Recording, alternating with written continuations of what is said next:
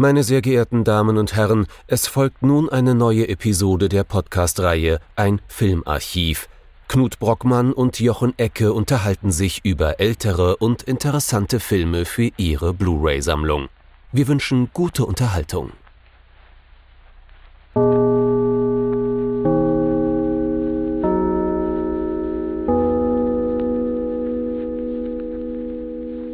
Hallo Knut. Hallo Jochen und hallo liebe Zuhörerinnen und Zuhörer zu einer neuen Folge von unserem Filmarchiv. Oder sollte ich vielleicht doch besser Howdy sagen, denn es ist jetzt schon der zweite Western in Folge, den wir uns angeschaut Quotengift, haben. Quotengift. Ja, aber ähm, es gibt ja einen guten Grund dafür, dass wir den ausgewählt haben, denn es Oder ist. einen traurigen Grund eher. Ja, einen sehr traurigen, denn wir haben äh, vor kurzem mitbekommen müssen, dass Peter Fonda von uns vorgegangen ist.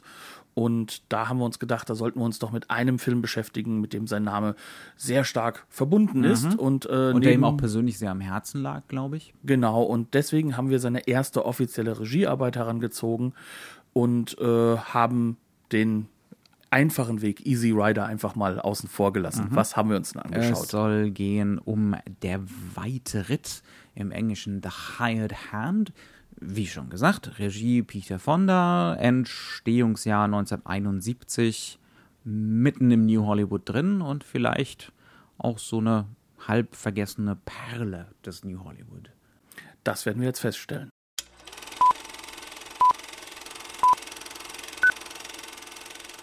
The Hired Hand oder im Deutschen der weite Ritt. Ähm, auch wenn viel geritten wird, finde ich, ist das nicht so im Vordergrund. Ich finde den englischen Titel etwas passender, da allegorischer und da sind wir, glaube ich, auch schon beim richtigen Stichwort. Ähm, worum geht es denn in diesem Film? Das ist diesmal, glaube ich, schnell zusammengefasst, weil der Film hat irgendwie so fünf oder sechs Plotpoints über 90 Minuten. Es geht um eine Gruppe von anfangs drei Cowboys. Äh, Das sind Harry, gespielt von Peter Fonda, Arch, gespielt vom großartigen und leider viel zu früh verstorbenen Warren Oates, und Dan, gespielt von Robert Pratt. Äh, Dan ist so der junge, full of piss and vinegar, wie man so im Englischen sagt, der dann relativ schnell verstirbt. Die drei sind zu dritt unterwegs, die klassischen Drifter, wahrscheinlich ab und an mal Viehtreiber, ansonsten Männer, die ihre Freiheit im noch wilden Westen genießen. Aber Harry, nochmal, das ist die Peter Fonda-Figur, hat sich in den Kopf gesetzt, er will nicht mehr. Er ist jetzt seit sieben Jahren so unterwegs und er will zu seiner Frau zurückkehren. Seine Frau heißt Hannah, wird gespielt von Werner Blum. Der Film macht von Anfang an klar, das war so ein ungleiches, ähm, ja, eine ungünstige Ehe, weil Werner unerhörterweise oder weil Hannah unerhörterweise zehn Jahre älter war äh, als Harry und deswegen hat er sich relativ früh, kurz nachdem die gemeinsame Tochter geboren wurde, aus dem Staub gemacht. Jetzt will er zurückkommen und sie ist dann natürlich mäßig begeistert davon, als er zurückkehrt. Er macht ihr dann das Angebot, sie kann ihn behandeln wie The Hired Hand, ne? wie, wie, eine, wie ein Helfer, wie den üblichen Viehtreiber.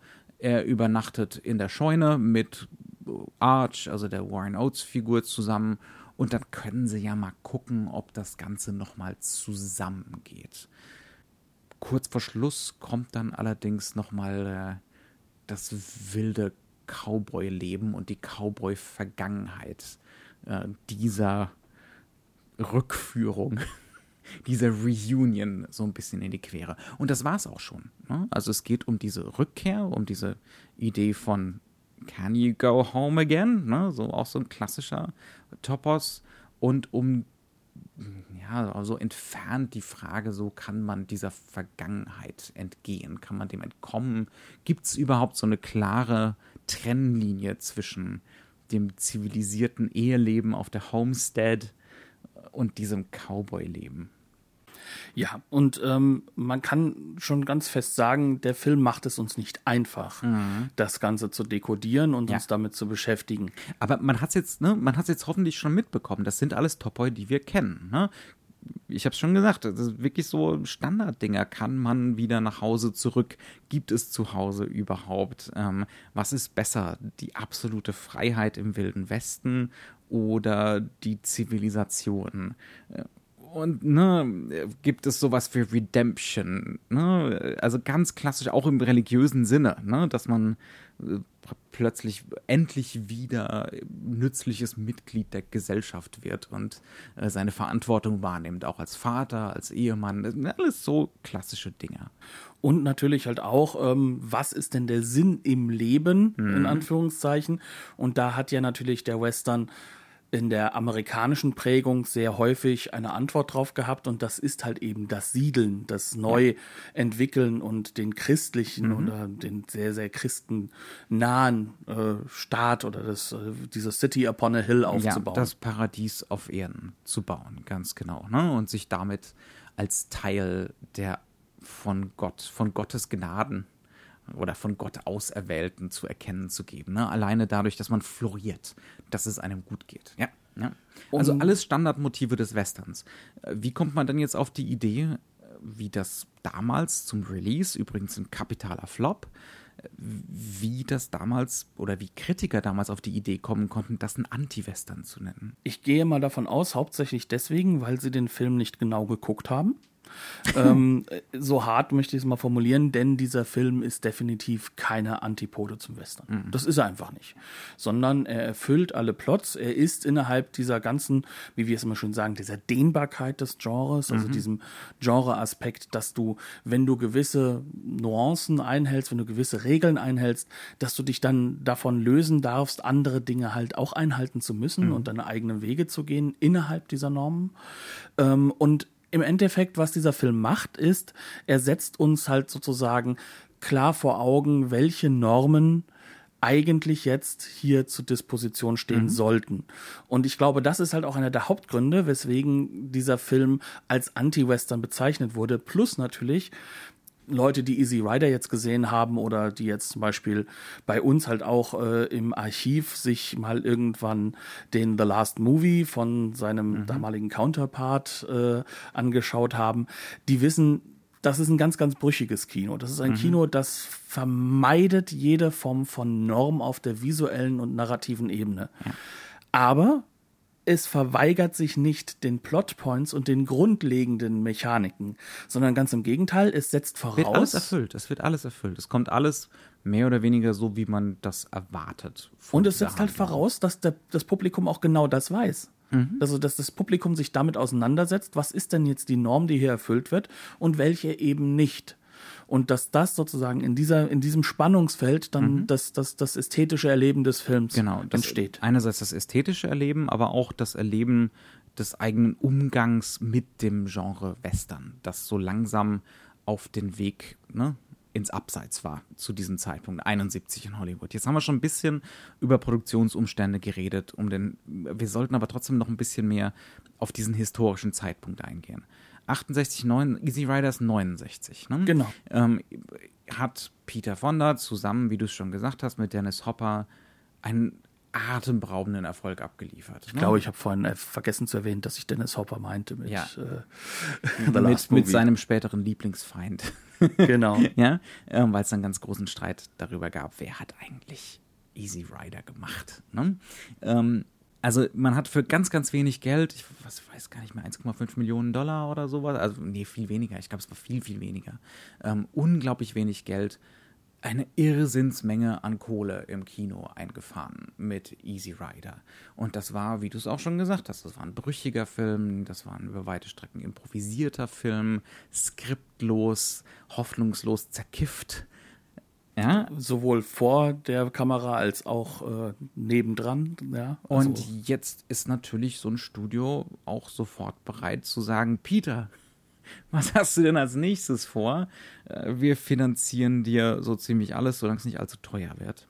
Und Peter Fonda entscheidet sich, einen Western zu drehen. Ja, alle Welt erwartet jetzt im Prinzip äh, einen neuen Easy Rider von ihm und er dreht einen Western. Also den neuen Easy Rider, wenn man genau hingeguckt hätte. Ja, ganz genau. Also die Filme unterscheiden sich nicht so irre viel. Ne? Es ist halt nur, dass dieser Gegenwartsbezug nicht so unmittelbar ist. Aber das ist, was Peter von da jetzt macht. aber immer noch nicht mit einem riesen Budget, äh, immer noch äh, auf einem sehr kleinen Rahmen. Er geht ähnlich vor äh, wie äh, bei Easy Rider, das heißt also, er holt sich lauter junge Leute an Bord. Jung, hungrig, problemlos unterbezahlt. Ne? Aber das auf der anderen Seite, die, die, die auch die Dinge selbst in die Hand nehmen, wenn es mhm, sein muss. Ganz ne? genau. Ne? Also das ist man, wichtig. Den man auch so ein bisschen, ja, Autonomie zugestehen kann. Und dann kommt trotzdem, kommen dann lauter schöne, glückliche Zufälle zueinander. Äh, da sollten wir auch ein bisschen drüber sprechen, weil das ist definitiv kein Film oder kein Regisseur. Ich meine, Peter Fonda hat nicht so irre viele Filme gemacht als Regisseur. Das liegt einfach auch daran, vielleicht war er auch nur bedingt Regisseur. Ne?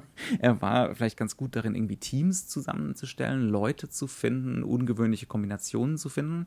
Aber Wilmos Ziegmund, das war der Kameramann von diesem Film, legendärer Kameramann, sagt zum Beispiel Making of auch. Peter Fonda ist zu ihm gekommen und hat gesagt, er hat keine großartige Ahnung von Kamera und er vertraut ihm da voll und ganz. Das ist, kann auch eine Stärke als Regisseur sein, ne? diese Art von Vertrauen irgendwie mitzubringen. Und dann holt er sich zum Beispiel einen Cutter, äh, wie hieß der gute Mann, Frank Mazzola, äh, der kurz vorher für Nicholas Rogue bei Performance lauter schöne Doppelbelichtungen und äh, Collagen gebaut hat. Ne? Ähm, und holt sich den mit an Bord. Der soll eigentlich hier diesmal keine Montagen machen, macht es aber natürlich trotzdem. Ne? Weil das auch wieder so ein Film ist, der wahrscheinlich grandios zerkifft war und mit mäßiger Autorität ne, irgendwie zusammengehalten. Und es ist so ein Film der vielen glücklichen Zufälle. Und da entsteht auch diese Brüchigkeit von der du gerade gesprochen hast. Die halt auch in dieser Zeit damit verankert ist, weil ja. ähm, das ist jetzt eine Zeit, in der eine junge Generation, ne, das ist die Generation, die jetzt heute die alte Generation ist, also mhm. we wegen denen wir über diese schlimme Überalterung reden. Aber die, die, die schlimmen Babyboomer. Genau, die drängen jetzt gerade, äh, sag ich mal, in ihren Job rein, in, in eben diese Industrie auch rein und sie bringen ein komplett anderes Lebensgefühl mit. Mhm. Und ähm, ja, wir sind 1971, glasklar, ne, Hippies, äh, waren es bis vor kurzem. Das Kiffen ist noch da. Ähm, und wir haben auf jeden Fall jetzt die Repercussions dieser, dieser mhm. Bewegung. Und die findet sich in diesem Film ganz, ganz stark wieder. Auch eben, weil dieses nicht-autoritäre am Set sehr, sehr wichtig wird, weil man eben halt Dinge zusammen erarbeitet, mhm. weil man auch versucht, sich von diesen Logiken zu lösen, die die alten Herrschaften gebracht haben und die sie, die diese Generation demnächst halt auch wieder auch beim das, Filme das Autoritäre eben des alten Auteurismus. Ne? Genau. Das unangenehm patriarchale und autoritäre, autoritäre daran, auf jeden Fall. Ähm, also das ist das, was hier passiert. Ne? Film so ein bisschen auch als Happening ne? als äh, irgendwas, was halt so eine Eigendynamik entwickelt. Ähm, auch ein bisschen unkontrollierbar zu einem gewissen Grad. Ne? Und es soll auch unkontrollierbar sein. Das heißt aber nicht, und das ist, das gehört auch ganz zentral zu unserer These für den Film hier, dass das ein Hippie-Film ist, der irgendwelche, der irgendwie Hippie-Vorstellungen transportiert. Das gilt im Übrigen auch für Easy Rider. Wer Easy Rider noch immer als einen Befreiungsfilm sieht, der sollte sich den Mittelteil das ganz, ganz genau nochmal anschauen. Ganz genau. Das sind Filme, die sind, die schwimmen mit Sicherheit im Zeitgeist und äh, die gehen auch mit relativ vielen Sachen d'accord aus diesem Hippie-Zeitgeist, aber längst nicht mit allen. Das sind, also Easy Rider hat derart wahnsinnig viel an Vorahnung, was aus dieser Hippie-Bewegung werden soll ja, weiß einfach schon ganz genau, wo da dann doch wieder die repressiven Strukturen sind, die autoritären Strukturen, wo auch der Sexismus in dem Ganzen ist, wo die Gewalt brodelt unter der Oberfläche. Ne? Ähm, und was ähnliches gilt für diesen Film hier. Was aber ganz zentral ist, dieser Film will keine Autorität anerkennen. Und gar zwar gar keine. keine. Ja. Genau. Und auch keine Struktur im mhm. klassischen Sinne. Ja. Und das ist halt etwas, was dieser Film auf allen Ebenen transportiert. Ja. Das bedeutet nicht, dass dieser Film ohne Strategie ist, sondern mhm. das ist die Strategie. Die Strategie, genau. Und das ist was anderes als wir machen mal was. Mhm. Also man darf jetzt nicht falsch verstehen, dass wir jetzt das Gefühl haben, der wäre einfach nur so dahingedreht oder gehuddelt oder sonst was. Ganz im Gegenteil. Der Film weiß ganz genau, wo er steht. Das Drehbuch ist so geschrieben und die Schauspieler sind so auch im Endeffekt gebrieft, dass wir glasklar wissen, was wollen sie nicht. Mhm. Und es gibt vor sehr, allem, was wollen sie nicht? Genau. Ja. Und es gibt sehr, sehr klare Punkte, an denen der Film hingeht und benutzt seine komplette Strategie dafür, um den Punkt zu setzen, hier begehe ich Transgression. Mhm. Hier gehe ich jetzt über Dinge hinweg, die eigentlich im Kino akzeptiert oder nicht akzeptiert sind und breche mit den Regeln. Aber eben nicht komplett, ja. sondern er bleibt in seinem Genre drin, weil sonst wären die Regeln ja wieder im Nichts stehen. Ja, und das tut er von Anfang an. Von der ersten Sekunde an. Ne? Sollte man vielleicht ein bisschen über die Anfangssequenz, einfach nur die erste Szene so ein bisschen reden, wie das da so losgeht? Ähm, wir bekommen gleich in der ersten Einstellung nicht nur eine Einstellung, sondern drei, vier, fünf Einstellungen. Kann auch sein, dass es nur eine Einstellung ist, bei der Wilmar Ziegmund oder der Operator an der Kamera langsam rauszoomt, aber die werden so als Collage, als Montage in Doppelbelichtung übereinander gelegt. Und dann gehe ich auch schwer davon aus, dass das Ganze, dass der Film so entwickelt wurde, ähm, dass das ist eine Gegenlichtaufnahme von einem Fluss. Und einer der Cowboys, der Junge, der Dan, badet da gerade drin. Ähm, das wurde ausgewaschen, Film, sodass zum Beispiel äh, Sonneneffekte, Sonnenspiegelungen noch greller werden. Ja? Also wirklich so äh, solche Halo-Effekte, ne? solche, äh, so, so ein seltsames Schimmern entwickeln. Ähm, und das heißt also, wir haben so ein visuelles Feld, das ist super eng. Wir wissen am Anfang gar nicht, wo wir sind. Wir haben die vage Ahnung, dass das Wasser ist. Das Ganze hat so ein, so ein goldenes Schimmern. Ähm, es ist alles doppelt und dreifach belichtet. Ne? Mehrere Einstellungen gleichzeitig. Es dauert eine ganze Ewigkeit, bis wir merken, okay, es ist ein See oder ein, ein Fluss da badet jemand drin, aber badet der oder ist der hier kurz vorm Ertrinken? Das ist nicht so ganz klar und dann nach und nach zieht sich das Ganze weiter auf und es ist klar, es ist eine Idylle. Ja. Aber es ist keine richtige Schärfe drin. Und ja. das ist das Faszinierende. Also, wenn wir wirklich vom aller, allerersten Bild ausgehen, dann sehen wir im Endeffekt erstmal nur hell. Ja. Nicht mehr, nicht weniger. Also und wir merken halt Grelles einfach. Licht und die Ahnung von Wasser. Noch nicht mal ja, das. Ja. Ganz am Anfang sehen wir nur hell. Ja. Und dann zieht er wirklich ganz langsam so ein bisschen schärfer, dass wir sehen, ah, das ist ein Himmel. Und dann fährt er runter und mhm. wir kommen in dieses gleißende, definitiv nicht komplett scharf gestellte Bild. Und dann fangen wir schon an mit der ersten Doppelbelichtung. Dann mhm. fangen wir schon an, dass plötzlich eine Silhouette noch drüber gelegt wird. Dass wir eine Gleichzeitigkeit haben, aber aus zwei Kameraperspektiven, die übereinander gelegt mhm. wurde. Und dann entstehen diese Verwirrungseffekte, weil es bleibt weiterhin unglaublich hell durch mhm. diese doppelten Belichtungen, ja. die dadurch entstehen. Weil wir haben ja zweimal Wasser aufeinander. Ja. Ne? Wir haben zweimal unscharfes, glitzerndes aus der, wie du es eben so schön gesagt hast, ne? so, so richtig schön gegen das Licht mhm. gefilmten mhm. äh, äh, Wassereffekte, die und das Ganze bringt uns dazu, dass wir uns zwei Dinge erstmal vorstellen können. Entweder wir sagen uns, oh Gott, Kopfschmerzen, das mhm. ist wahrscheinlich die sehr, sehr moderne Sicht auf das Ganze. Oder wir sagen uns, was will mir das sagen? Mhm. Was ist hier jetzt los? Mhm. Und wir schmeißen noch, bevor wir überhaupt irgendjemanden kennengelernt haben, unseren Interpretationsmechanismus an. Das sind die zwei Optionen, die ja. wir eigentlich haben. Und, und der Interpretationsmechanismus, der muss zwangsläufig ausspucken, das, das ist ein romantisches Bild, zumindest am, ne, am Ende. Körper erleben im Wasser, äh, im wilden, reißenden Strom, äh, in der Natur sein, in der Wildnis sein, frei sein. Ne?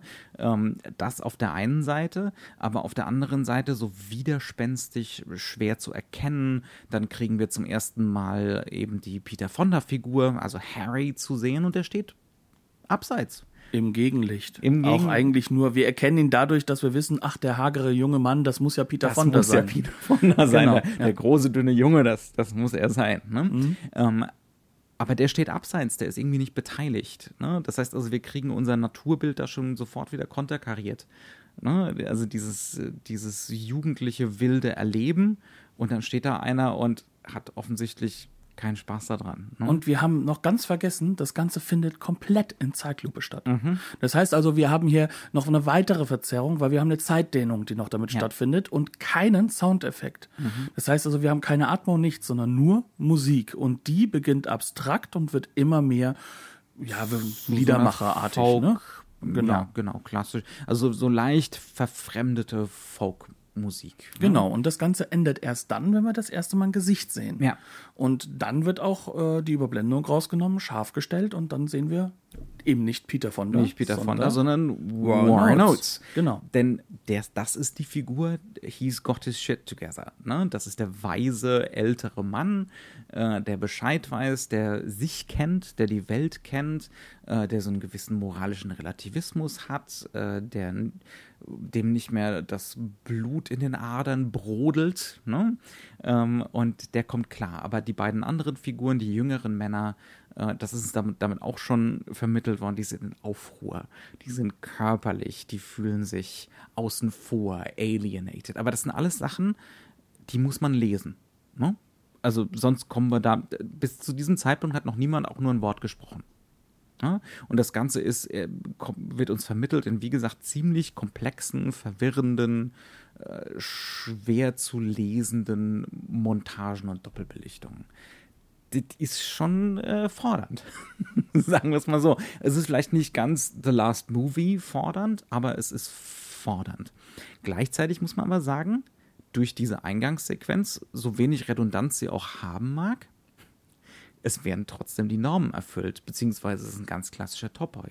Wir haben drei Männerfiguren, einen jungen Mann, einen mittelalten Mann, einen älteren Mann. Hm, ist das vielleicht ein und dieselbe Figur? Der Hollywood-Klassiker, ne? eine Psychologie auf mehrere Figuren zu verteilen. Ja, so ist es. Ja? Ähm, also es geht hier wirklich darum, ne, Psychologie zu verteilen und damit äh, eine Psyche vielleicht die amerikanische Psyche, ne, die männliche amerikanische Psyche äh, sichtbar werden zu lassen. Ne? Ähm, der Mann, der die Weite und die Freiheit sucht, aber gleichzeitig nie irgendwie dort ankommt. So. Was vielleicht ganz wichtig ist, was man auch noch erwähnen kann, ist, warum macht das Hollywood so?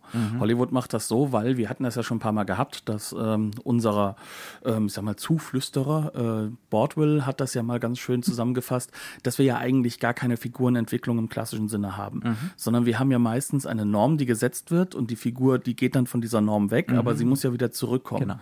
Und um halt jetzt darstellen zu können, dass es dann doch eine Entwicklung zwischen den Altersstufen gibt, Ja. eine wirkliche Entwicklung, lässt man diese drei Figuren nebeneinander stehen.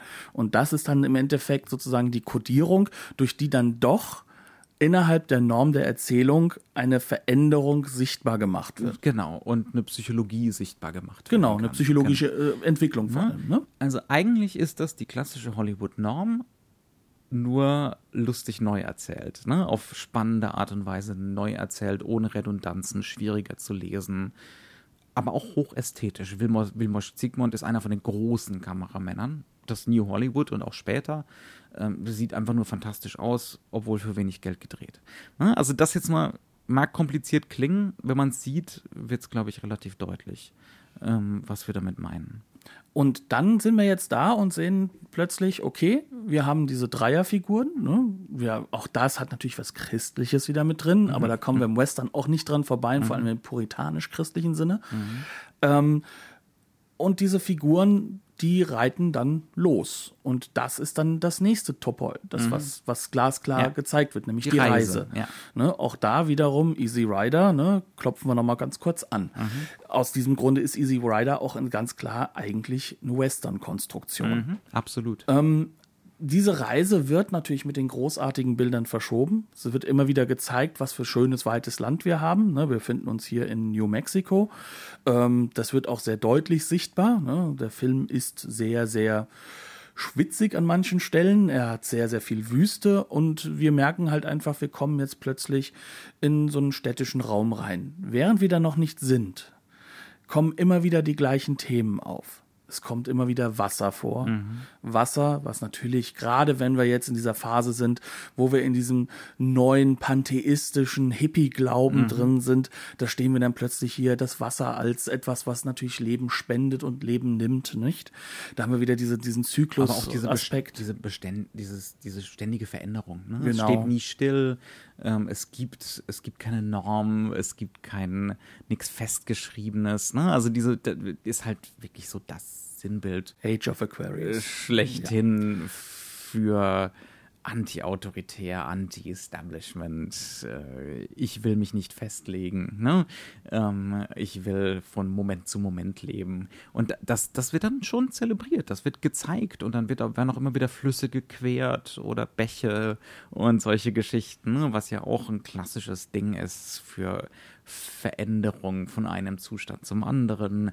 Ähm, der Film macht das dann schon, aber er nimmt es nie so ganz an. Und die Musik, die dann noch drunter gelegt wird, wie gesagt, so was melancholisches, folkiges, aber leicht verfremdet. Und dann ist die Kamera ganz oft in langen Brennweiten, die Kamera steht ganz weit weg. Das Ganze hat so einen seltsamen Sepiaton. Es fühlt sich dann plötzlich auch oft an wie das ist schon lange vorbei. Das hat nichts mit der Gegenwart zu tun. Das ist eine Freiheit, die können auch diese Figuren nur in diesem Moment erleben und dann ist er wieder vorbei und für uns als Zuschauer ist er erst recht vorbei. Also das ist so das Gefühl, das ich die ganze Zeit bei diesen Reisesequenzen auch hatte. Und du hast bei diesen Reisesequenzen immer wieder auch diese Überblendungstaktik, ne? Also, dass wir wieder mehrere Bilder in einem haben. Und die sind auch dafür da, um ja. die Gleichzeitigkeit aus verschiedenen Perspektiven zu zeigen. Das hat natürlich einen symbolischen Wert. Ja. Weil auch dadurch wird natürlich klar gemacht, es gibt keine einzige Perspektive. Mhm. Es gibt kein einzelnes ja. Sehen, sondern und, alles ist innere Montage. Und es ist Montage, genau. Es ist künstlich. Das ist gerade hergestellt. Ne? Mhm. Ähm, absolut. Also, das auch wieder ne, zu unserer These der Film kann manche Sachen von dieser Gegenkultur schon mehr annehmen als andere, aber selbst dieses Freiheitsmoment, in dem er schon gerne mal schwelgt, kann er nie ganz durchexerzieren. Also da kann er sich überhaupt nicht dazu bewegen, das zu affirmieren, ne? Äh, das, das durchweg positiv zu behaupten. Das macht er einfach nicht. Da müssen irgendwelche Verfremdungen hin, da müssen wir irgendwie eine Distanz zu einnehmen. Und er macht das auf eine Art und Weise, dass uns immer wieder klar ist, dieser Film ist im Jetzt und es geht um das Jetzt. Mhm. Ähm, eben dadurch, dass er diese, dass er ausstellt, dass er konstruiert ist. Mhm. Dadurch, dass er auch zeigt eben, dass da Klamotten sind, die, die aktuell, die ja. aktuell modisch sind. Sicher auch dem Budget geschuldet, aber die Figuren sehen oft genug nicht historisch gekleidet aus. Ja. Das sieht aus wie aktuelle Hippie-Kluft. Und das ist auch gar nicht gewollt, dass das so aussieht, weil ähm, ja, gerade so im New Hollywood befinden wir uns jetzt ja in verschiedenen Strömungen drin. Ne? Und dieser Film macht schon sehr deutlich klar, ja. ich kenne alle Genres, ich kenne alle Konstruktionen, ich weiß, wie das zu machen ist, mhm. Aber ich bin kein Zitate-Kino, ich bin kein Movie-Bread-Kino. Mhm. Also null, wenn man sich null, ne? Also da unterscheidet sich Fonda auch schon ein Easy Rider, würde ich sagen, enorm von ganz vielen von den anderen New Hollywood-Leuten. Genau. Ähm, wenn man mal, wir haben das letzte Woche auch schon gemacht, wegen dem Fahrrad nochmal Butch Cassidy und The Sundance Kid dagegen halten. Ein Film, der mit Sepia anfängt. Und zwar bewusst mit Sepia mhm. anfängt. Dieser Film fängt damit an, dass er erst einmal klar macht, ich bin Kino. Ne? Das ist ein Film, der beginnt mit Stummfilmsequenzen, aber mit den echten Schauspielern. Das Ganze wird mit Intertitles gemacht, währenddessen laufen die echten Titles. Und danach läuft locker fünf Minuten lang der Film in Sepia weiter, bevor er bunt wird. Und man merkt sozusagen, dass hier gesagt wird, ich weiß, du sitzt im Kino, ich weiß, das ist Kino und ich kenne mich da aus und jetzt schauen wir mal, wo haben wir die Brüche, wo haben wir die Veränderungen, wo kann ich rekonfigurieren dieser Film rekonfiguriert auf einer ganz, ganz anderen Ebene. Ja. Ihm geht es nicht darum, dass du im Kino sitzt. Ihm geht es darum, dass du mit ihm diese Konstruktion, die in dem Kino ist, so weit auseinandernehmen kannst, dass du das Statement verstehst. Mhm. Und dieses Statement ist natürlich immanent politisch. Und das über, ist das. Über das Genre, ne? Und über genau. zum Beispiel über das Reiseelement, das, das Freiheitsmotiv im Western, ne? Mhm. Ähm, aber es ist nicht retro. Ja. Und das ist das ganz, ganz Wichtige. Null. Es ist ein Erinnerungsbild, aber mhm. es ist ein Erinnerungsbild aus der klassischen, man kann schon sagen, auch aus der klassischen visuellen mhm. Kultur herausgenommen. Das ist absolut, es ist absolut moderne. Es ist definitiv nicht postmodern. Ja, also das ist ganz wichtig bei diesem Film. Ähm, die Trauer ist ernst gemeint, das Melancholische äh, ist ernst gemeint und wir sollten auch traurig darüber sein, dass hier nichts komplett affirmiert werden kann. Ne? Das, das führt nicht zu so einem Anything Goes. Überhaupt nicht. Ja. Nö, am Ende des Tages läuft es darauf hinaus, Nothing Goes. Ja, das ist doch eher so das, das was ist eher Film das, genau, ja, ja. Aber lass uns mal vielleicht zu dem ersten wichtigen Rekonfigurationspunkt mhm. dieser ersten Dorfszene kommen. Ja. Ähm, Großartige Szene, muss man, ist ja, fantastisch. Und gemacht. auch hier ja beweist es sich so ein bisschen, wie sehr der Film im Jetzt ist. Also ja. ich habe den Film ähm, mit meinem Bruder geschaut und er hatte schon vorher gesagt, als wir schon nur an diesem Wasser sind, aha, das ist ein Film über Vietnam weil halt diese Ästhetik und auch diese Brüchigkeit der Ästhetik glasklar aus diesem Vietnamkriegstrauma äh, entnommen wurde. Ne? Das ist ganz, ganz deutlich da auch so ein bisschen mit schon drin. Ähm, überhaupt diese Kriegstraumasachen. Und mhm. jetzt kommen wir in dieses Dorf rein und da hast du ja ganz interessant gesagt, jetzt mhm. kommen wir ja in diesen Manson Family Kram rein. Mhm. Ne? Und ähm, ja, also für die Leute, die sich damit nicht auskennen, ne, die Manson Family, die berühmt-berüchtigte äh, Superkiller-Familie, waren ja eine Hippie-Kommune, die vollkommen rogue gelaufen ist, mit eben Charles Manson als so eine Art äh, Guru, der die Leute halt auch zum Töten und zwar zum abnormen Töten herausgefordert hat, sodass dann auch Sharon Tate äh, zum Beispiel eines der prominentesten Opfer wurde. Siehe auch ne, bei Herrn Tarantino gerade aktuell. Im Kino. Im Kino, ja. Genau. Oder eben nicht, ne? ja. wie der Film halt nun mal so läuft. Und ja, unsere äh, drei Cowboys kommen hier in so ein kleines Kaff und stellen eben, naja, wir stellen es eher fest, sie gar nicht mal so sehr. Aber zumindest wir als Zuschauer stellen relativ schnell fest, das ist kein normales Dorf, sondern dieses Dorf wird offensichtlich beherrscht von einem Typen namens Sam, der noch so ein paar seltsame, zwielichtige Gestalten um sich versammelt hat. Ähm, ansonsten ist das Dorf fast ausgestorben. Ne? Also es gibt keinen Schmied mehr beispielsweise, der mal ein Hufeisen irgendwie wieder richten könnte. Ne? Also das, es mehren sich die Anzeichen, dass hier irgendwas mit dieser Zivilisation nicht stimmt. Und äh, dann gibt es natürlich erhebliches Geflüster unter der Hand. Es gibt zum Beispiel so einen Moment, äh, da unterhält sich Sam mit einem von seinen Untergebenen und der Untergebene meint irgendwie so, während er ein Pferd streichelt oder begutachtet, äh, das, das ist diesmal was ganz Besonderes. Ne? Und man denkt so im ersten Moment, ah, es geht wohl um das Pferd. Aber je länger man nachdenkt, nee, es geht da um die drei Männer, die gerade ins Dorf geritten sind. Und man hat wohl Pläne für die. Und es stellt sich dann auch relativ schnell raus, die machen das wohl öfter. Die suchen sich dann ne, von den Neuankömmlingen einen raus und der wird dann halt umgebracht unter fadenscheinigen ne, äh, es wird eine fadenscheinige Story konstruiert, äh, warum das Notwehr war, zum Beispiel. Und dann wird dann einer umgebracht. Und in dem Fall ist das Dan. Also der junge Cowboy. Genau, der Jüngste. Der muss jetzt dran glauben und der geht in eine Falle hinein. Das sieht man aber auch erst so richtig, wenn man den Film das zweite Mal sieht, dass das wirklich eine Falle ist. Mhm. Und ähm, ja, also scheinbar ist die mexikanische Frau von diesem, ja, Sam. diesem, ja, Manson-Charakter. Mhm. Ähm, geht die mit ihm ins Bett und er wird dann da erwischt mit heruntergelassenen Hosen und dann wird er halt einfach brutal umgebracht. Und zwar schießt er ihm durch den Hals dass, dass sowas passiert, ist gar nicht mal so neu oder mhm. gar nicht mal so anders. Aber die Inszenierung. Ja, die Idee von der, der Stadt, die von Outlaws beherrscht wird, das haben wir jetzt insbesondere im italienischen Western diverse ja. Male gesehen. Ne? Genau. Und sogar im japanischen Western, der aus Versehen Samurai hatte, wie ja. Jojimbo. Ja. Also das ist jetzt kein, kein Topos, der neu ist, sondern mhm. worum es jetzt hier geht, ist im Endeffekt, wie wird das Ganze uns vermittelt oder was wird uns vermittelt? Und uns wird vermittelt, dass dieses Sterben etwas Dreckiges, ekliges und schlimmes ist, was einfach nur grauenvoll anzusehen mhm. ist.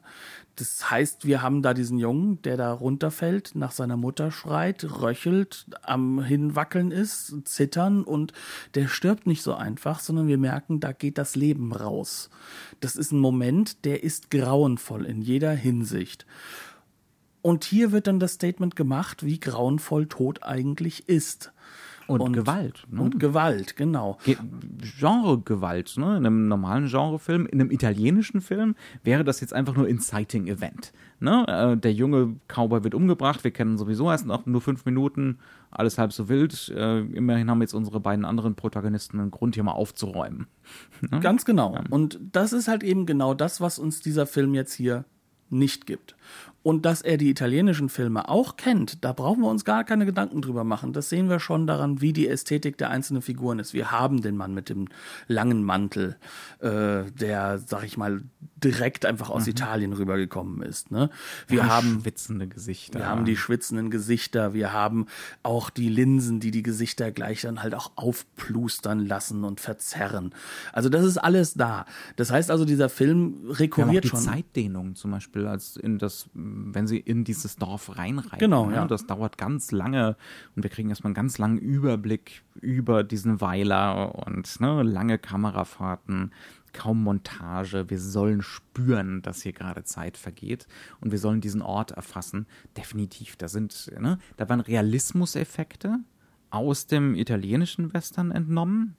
Ähm, generell ist Realismus und das Spüren von Realität, was worüber Peter Fonda in den Making-ofs, ich glaube von so 2003 oder so, äh, die mit auf der Disc sind, ganz ausgiebig redet. Ne? Endlich mal einen realistischen Western. Das sind natürlich alles Effekte und diese Effekte werden erzielt durch so minimale Abweichungen von Normen oder auch größere, ne? so wie wir es eben schon gesagt haben. Jemand wird angeschossen und fällt halt nicht einfach nur um, sondern liegt dann da halt erstmal eine Minute röchelnd und schreiend und ruft nach seiner Mama. Ja. Also, das ist auch, was der Film macht. Ne? Er glaubt sich äh, Effekte, Realismuseffekte zusammen, indem er ganz leicht die Normen dehnt, abweicht und wir müssen drüber nachdenken. Und wir denken nicht nur drüber nach, sondern wir müssen auch über uns, sag ich mal, äh, reflektieren, mhm. was wir eigentlich im Kino dort eigentlich akzeptieren mhm. und ob das denn auch so korrekt ist. Und ja. dann dieser Film, der, wie gesagt, der, der, der lehnt sich gegen jede Form von normhaften, regelhaften Verhalten auf mhm ohne aber wirklich das zu brechen, denn er bleibt ja drin verhaftet. Aber ja. das ist halt eben genau die Tragik und die Melancholie, die dieser Film auszeichnet. Ja. Und jetzt haben wir halt sozusagen in diesem Dorf noch eine Racheaktion, in der, oh Wunder, jemand seine beiden Füße zerschossen bekommt. Nämlich ne? Sam. Genau, Sam. Die, die komische Manson-Figur. Natürlich auch wieder ein Realitätseffekt. Also ich, ich glaube, das ist ganz bewusst dieses, ne, dieses Gefühl, dass wir es hier mit pervertierten Hippies eigentlich zu tun haben. Das, genau. sollen, das sollen wir spüren. Also da haben wir auch im Vorgespräch ausgiebig drüber geredet. Es ist, glaube ich, ganz schwer, den Film heute zu gucken, ohne dabei gewesen zu sein. Ähm, also dieses Gefühl zu rekonstruieren, ne, was da für Knöpfe gedrückt werden. Aber das ist so einer, das springt einen richtig gehend an. Ne? Genau, und dieser Mann wird halt nicht umgebracht. Das heißt also, hier wird eine Gegennorm entworfen, gegenüber der, die im Western ist. Die Rache ist nicht, den Mann zu killen. Ne? Clint Eastwood wird nicht sein Zigarello von links nach rechts wandern lassen und dann zynisch alles umschießen, sondern hier werden sozusagen nur in Anführungszeichen die Füße zerschossen, was natürlich auch wieder eine religiöse Rückbindung hat. Jesus lä lässt mich hier ähm, im Hintergrund entlang trapsen. Man äh, erlaube mir ein wenig diese ja, ja, äh, gemeine, dieses gemeine Bild. Aber der, der, perverse Jesus. Genau, dieser ja. perverse Jesus und damit haben wir auch wiederum dieses klargemachte, das ist im Endeffekt so ein Hippie, äh, ähm, ja Guru-Typ. Ne? Mhm. Ähm, und wir kommen halt weiter und äh, jetzt wird es immer grüner auf der Reise. Mhm. Der eine junge Wir merken schon, der Film hat so wenig Plotpoints, wir können tatsächlich hier mal alle ab. Genau. Abgrasen. Der, ne? der, der, der Junge Charakter ist tot, mhm. im wahrsten Sinne des Wortes, aber ja. halt auch für die Handlung. Das ja. heißt also, diese junge Figur, die, die sich beweisen möchte, das ist brodelnde nicht mehr da. junge Blut muss, ist schon mal ausgeschaltet, ne? Aus dieser Trinitas, die eigentlich eine Figur ist, ja. Und jetzt kommen wir in eine Welt, wir reisen nochmal durch die Wüste, aber jetzt kommen wir plötzlich dahin, wo es regnet.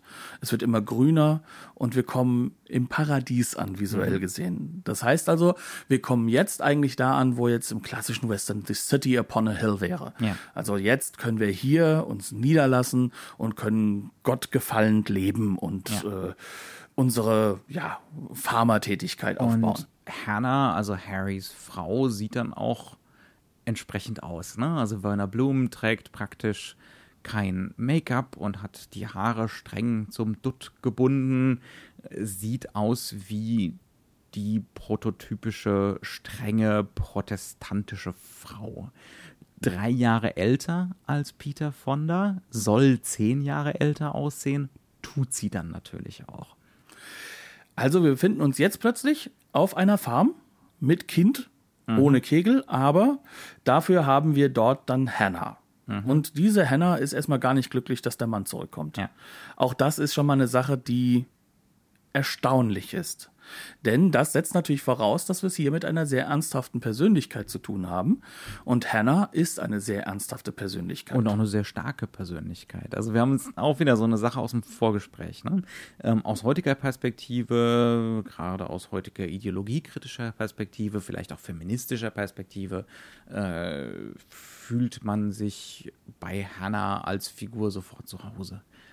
Ja, also die entspricht voll und ganz unseren heutigen Ideen von der starken Frauenfigur. Ne? Nö, also meinen alten hier will ich nicht unbedingt sofort wieder haben. Ich misstraue dem zutiefst. Ich habe hier die Hosen an, ne? auf der Homestead, auf der Farm. Äh, ihr könnt maximal im Heuschober übernachten. Das ändert sich auch nicht. Ja, ne? they also are diese, the hired hands. They are the hired hands. Und äh, im Übrigen, ich hatte über die Jahre hinweg, über diese sieben Jahre, wo mein Mann nicht da war, hier immer wieder Hired Hands da und die waren auch in meinem Bett. Und das, äh, ja, das ist auch gut und richtig so. Und das war meine das Entscheidung. Ich, ja. Das Recht habe ich. Ne? Das sind alles Sachen, ne? das entspricht der heutigen Norm. Ne? So, solche Frauenfiguren wollen wir heute sehen. 71? Ist das ein Schlag. Aber wirklich, also da knallt es gerade. Mhm. Und zwar nicht ähm, von wegen schockierend oder schlimm, sondern der Film affirmiert das schon. Ja. Ähm, was der Film aber auch klar macht, ist, dass damit äh, seine Heldenfigur, nämlich unser lieber Peter Fonda, gar nicht klarkommt. Denn der ist in gewisser Weise das Patriarchat gewöhnt. Mhm der Hippie an sich als Patriarch? Ja, ja, also er kommt da zurück und denkt jetzt, er ist jetzt gleich hier wieder ne, im Sattel. Er ist auf dem Thron. Ihm gehört er ist, das, er ist der Mann, er ist die Frau Chef. ist ihm wieder untergeordnet, ja. das Kind darf ihn anhimmeln. Ja. Aber genau das kommt nicht, das wird ihm verwehrt. Und zwar von der Frau und sie hat die Macht dazu mhm. über ihn. Ja. Und das ist halt etwas, was natürlich auch wieder ein Schlag ist, ähm, weil das in dieser Hinsicht, in diesem Kino zu dieser Zeit natürlich ein Normbruch ist. Mhm. Es ist. Und zwar gerade im Western. Das ist auch gesellschaftlich immer noch ein Normbruch. Das ist selbst unter Hippies ein Normbruch. Ja. Gerade unter Hippies, das ist das, ja auch so eine Sache. Das mag man Ende der 60er und Anfang der 70er noch nicht so gespürt haben, aber das äh, auch die Gegenkultur zutiefst sexistisch war und in vielerlei Beziehungen äußerst problematisch und dass da immer noch endlos patriarchale Gewalt am Laufen war. Ne?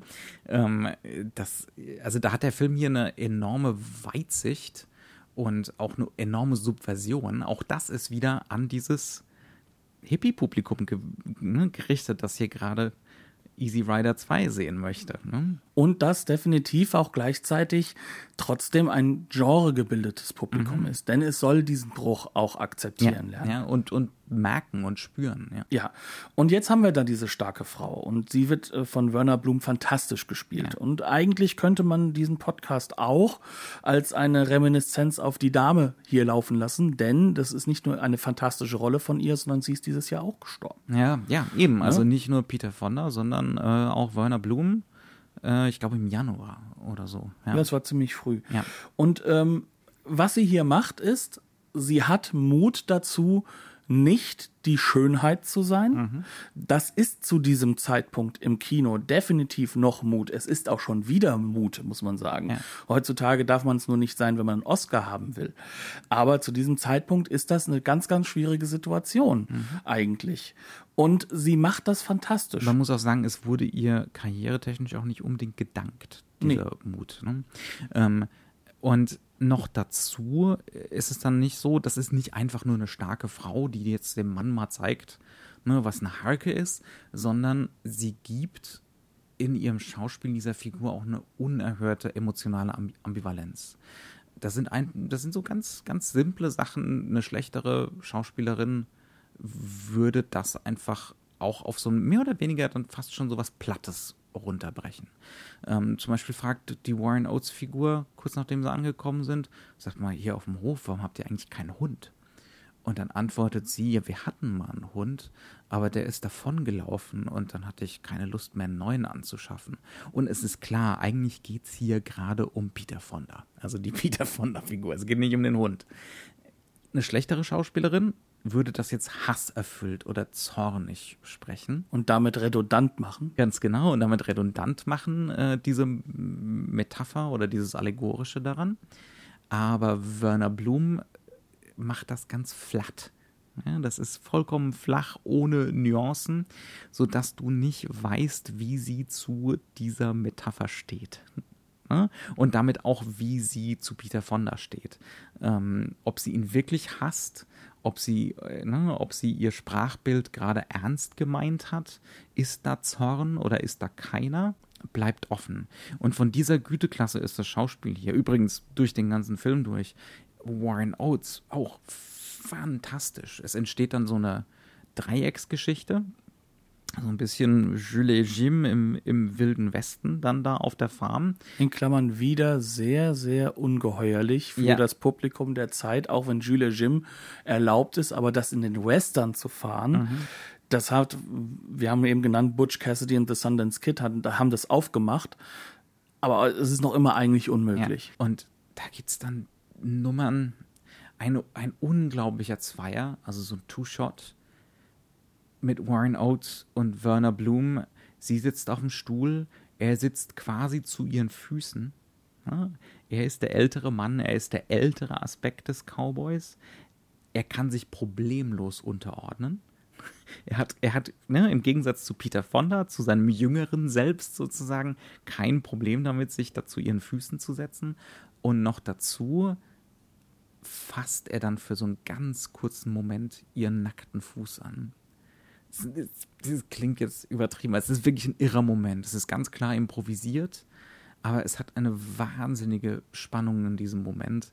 Das ist einfach so ne, Schauspiel auf einem wirklich wahnsinnig hohen Level. Schauspiel, wo auch diese Erfindungen, diese Momente überhaupt zugelassen werden. Ne? Und ja, also es ist wirklich auch ein toller Schauspielerfilm wir wollen ihn nicht zu sehr überhöhen. Ne? Den, den Fehler müssen wir jetzt auch, also den dürfen wir auch nicht machen. Das ist jetzt nicht, äh, sollte jetzt nicht in die Top 3 des New Hollywood oder so. Das ist ein sehr guter Film.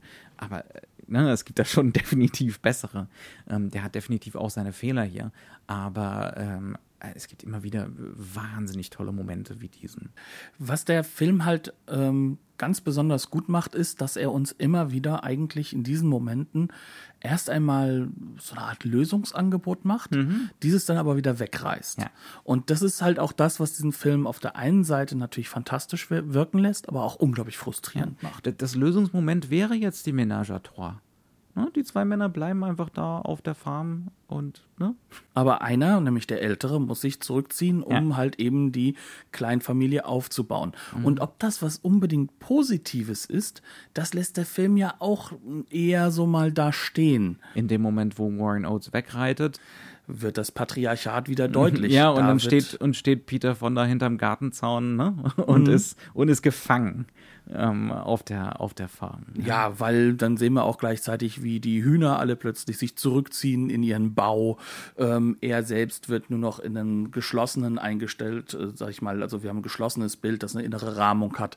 Also da wird schon sehr, sehr deutlich gemacht, oh Gott, jetzt ist sozusagen meine Freiheit ganz weg. Also nichts, nichts, nichts in diesem Film wird affirmiert.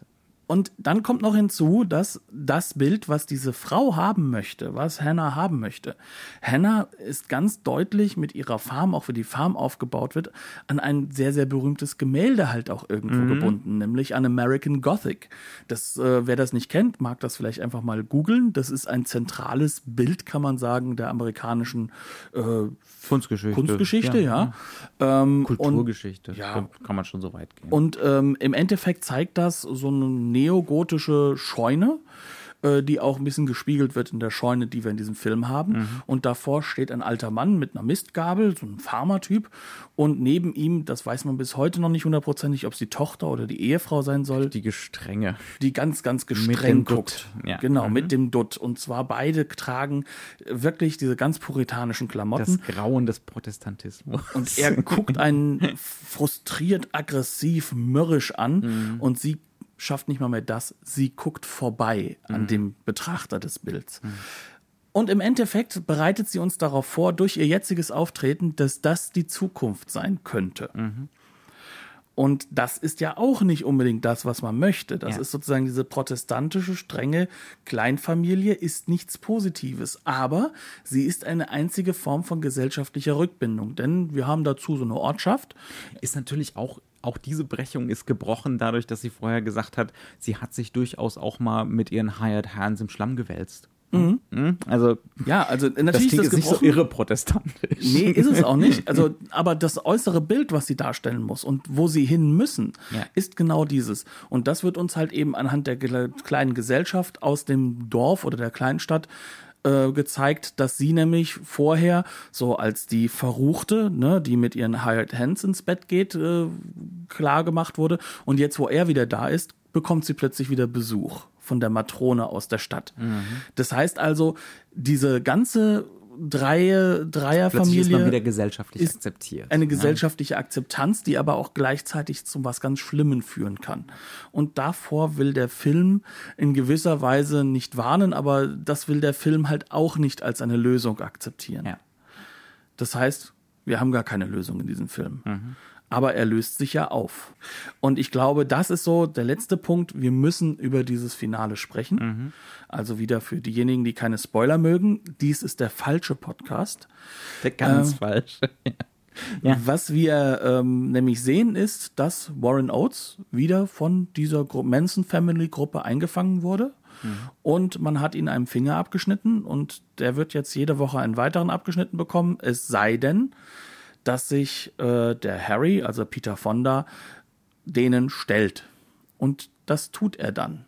Das heißt also, es geht nicht darum, dass er sich jetzt für die Familie sozusagen äh, aufopfert, sondern er opfert sich, und das, das ist ihm klar, glaube ich, mhm. für seinen Freund auf. Mhm.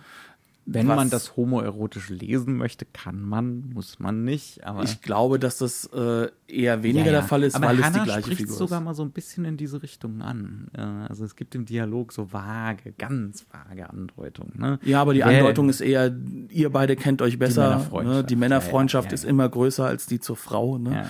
Was, was auch eine andere Geschichte ist wieder. Aber egal wie, auf jeden Fall, er geht dorthin und was wir uns denken können, natürlich wird er sterben. Mhm. Und er stirbt auch. Mhm. Aber vorher schießt er noch dem Bösewicht in den Rücken. Das nächste No-Go für den mhm. Western. Mhm. Ähm, und als er gestorben ist, kommt halt Warren Oates zurück. Und wir hatten es ja schon vorher. Auf die Farm. Ja. Auf die Farm. Wir haben es ja mit der dreifach gleichen Figur zu tun. Mhm. Jetzt ist das mittlere Ich, der sich nicht entscheiden kann, weg. Und Warren Oates kommt an und im Gegensatz zu vorher, als sie beide ankamen, wird nicht vor dem Haus einfach das Pferd mal festgemacht, sondern er reitet direkt, direkt in die Scheune. Direkt in die Scheune, ganz genau. Wir bleiben da. Ja. Wir bleiben da. Und jetzt wissen wir, Bild zu, Unten steht der Titel. Natürlich, wir befinden uns hier in 1971. Die Titles werden erst an, den Ende, an das Ende des Films gesetzt, logischerweise. Man muss es ja anders machen. Und Abspann. Ja. Das heißt also, dieser Film macht sozusagen diese Geschichte zu diesem alternden, weisen Mann, der halt Dinge akzeptieren kann, klar. Mhm. Aber er macht auch klar, dass nichts positiv ist, mhm. sondern alles ist immer mit einem Trade-off versehen. Wir befinden uns hier in einem Kino, das keine Antwort, sondern viel, viel mehr Fragen bietet. Mhm. Ja. Und das macht den Film auf der einen Seite natürlich toll, aber auf der anderen Seite auch unglaublich schwer zu gucken. Also 90 Minuten, die sich wie 180 anfühlen. Absolut. Sind das definitiv. Ja, ja. Weil er Rainer Blum hat auch so ein Ingmar Bergmann Spätphasengesicht. das sagt schon vieles. Ja, und wir bleiben deswegen an einem Punkt, an dem wir sagen können, ja, das ist ein spannender Film, aber bitte, bitte nicht ohne den Kontext seiner Zeit schauen. Mhm. Denn ich glaube, dann man verliert muss, er. Man muss ein bisschen Archäologie betreiben. Also natürlich gleichzeitig ist es auch so, wir haben nicht so viel über den guten Wilmosch geredet, ne? Wilmosch Ziegmund. man kann hier auch in der Ästhetik schwelgen. Und ich glaube auch so Leute wie die Coen Brothers haben hier ne, bei der Ästhetik, bei der ästhetischen Textur des und Films der Melancholie. und der Melancholie ganz genau hingeguckt. Genau, ne? also gerade dieses Melancholische, was sie da. Ja, also ich glaube, das war Ja. wirklich, das ist so ein Film, mehr oder weniger unbekannt, aber einflussreich. Mhm. Ne? Ähm, also man kann hier schon auch in der Ästhetik schwelgen, in den wirklich, wirklich tollen Bildern, die auch wieder um solche Realitätseffekte bemüht sind, aber die auch irrsinnig stilisiert sind. Ähm, die In Innenszenen, ganz viel mit natürlichem Licht gearbeitet, Lichteinfälle durch die Fenster. Da profitiert der Film natürlich auch davon, dass ganz viel on Location und nicht im Studio. Das heißt also, man konnte, das, es gab das Innere von dieser Farm, ne? nicht nur den Außenbau, sondern das Innere waren wirklich die Sets. Und dann kann man auch mit dem natürlichen Licht durch die Fenster arbeiten. Und nachts macht das der Ziegmund auch super toll, dass man wirklich nur dieses Öllampenlicht hat und alles andere suppt so zur Seite weg. Ähm, alles so Lichteffekte, die kennen wir heute zur Genüge, die sind aber relativ neu, auch teilweise in so einer bewussten Schlampigkeit. Ja, ähm, in so einem bewussten, nicht schönen, ne? nicht, nicht Das ist der ästhetisch. europäische Einfluss. Ja, ja. Da sind die New Waves mit ihm sozusagen in die USA gegangen. Absolut. Auch so ein kein- nicht zögern, mal das wirklich extreme Weitwinkel reinzuhauen. Ne? Das, Und dabei das Bild zu kippen und Personen in den Zerr Zerrbereich des Weitwinkels also zu dass, stellen. Ja? dass Personen, die gerade dastehen, plötzlich so wirken, als würden sie, ne, als wären sie der schiefe Turm von Pisa am, am Bildrand und so. Da ist der Siegmund halt gnadenlos und äh, Peter Fonda hat wohl auch nicht Nein gesagt. Ne? Und das ist auch vielleicht die Stärke eines Regisseurs wie Fonda. Er hat sich auf die Schauspieler konzentriert und er hat vor allem einen Platz geschaffen, in dem unglaublich viel schauspielerische Freiheit herrscht. Denn dadurch kommt, glaube ich, halt auch diese Schauspielqualität erst zustande. Ja. Also dementsprechend, das ist schon ein Film, der alles auf den Punkt bringt. Ja, das ist eine kleine Perle und das ist insbesondere interessant, weil es nochmal Easy Rider besser versteht. Man, man versteht Easy Rider noch besser nach diesem Film, glaube Man ich. versteht das Missverständnis Ja. Easy Rider. Ja. Mhm. Und das, obwohl der Film selbst, und das ist, das würde ich sagen, das gilt vielleicht auch für Easy Rider mehr als man immer denkt, weil man Ja. nur diese Freiheitsbilder im Kopf hat. Beide Filme sind eigentlich gealtert, indem sie ohne den Kontext ihrer Zeit nicht wirklich funktionieren. Aber sie verweisen gleichzeitig ziemlich krass auf die Gegenwart. Genau. Ich, ja? Also sie haben einen Weitblick, trotz allem. ne? Das, das ist kein Widerspruch. Ich glaube nicht, Nee, es ist, ein, Widerspruch es ist halt ein Sezieren der aktuellen Gesellschaft Mhm. und das soll das Publikum bemerken. Ja. Wir sind am Ende. Wir haben die Blu-ray Media Book Exzess-Version von Kochmania gesehen. Da gibt es den Film in toller, ich glaube, 4K-Restaurierung. Nichts einzuwenden gegen. Ist ein fantastisch fotografierter Film. Alleine dafür lohnt sich die ganze Sache schon. Ein bisschen enttäuschend ist dann fast, dass die Extras äh, auf SD drauf sind, also auf demselben Stand wie als ich den Film zum ersten Mal gesehen habe, Mitte der Nullerjahre. Da gab es, glaube ich, die ersten, das erste Mal vernünftige Editionen davon. Weil er damals digitalisiert wurde mit dem Color Grading von Wilmar Siegmund. noch. Ja, Ähm, der ja 2016 gestorben ist, glaube ich. Ja. Ähm, ich, ja, also das ist jetzt natürlich Jammern auf hohem Niveau, sind tonnenweise Extras drauf und die sind auch wirklich gut. Von daher ist schon okay. Ne? Das ist eine super schöne Disc für einen super schönen Film Mhm. am Ende, trotz dieser Kleinigkeiten. Ja, und dementsprechend würde ich sagen, danke fürs Zuhören, bleibt uns gewogen, lasst uns gerne auch eine nette Bewertung und wir hören uns das nächste Mal. Tschüss. Bis dann.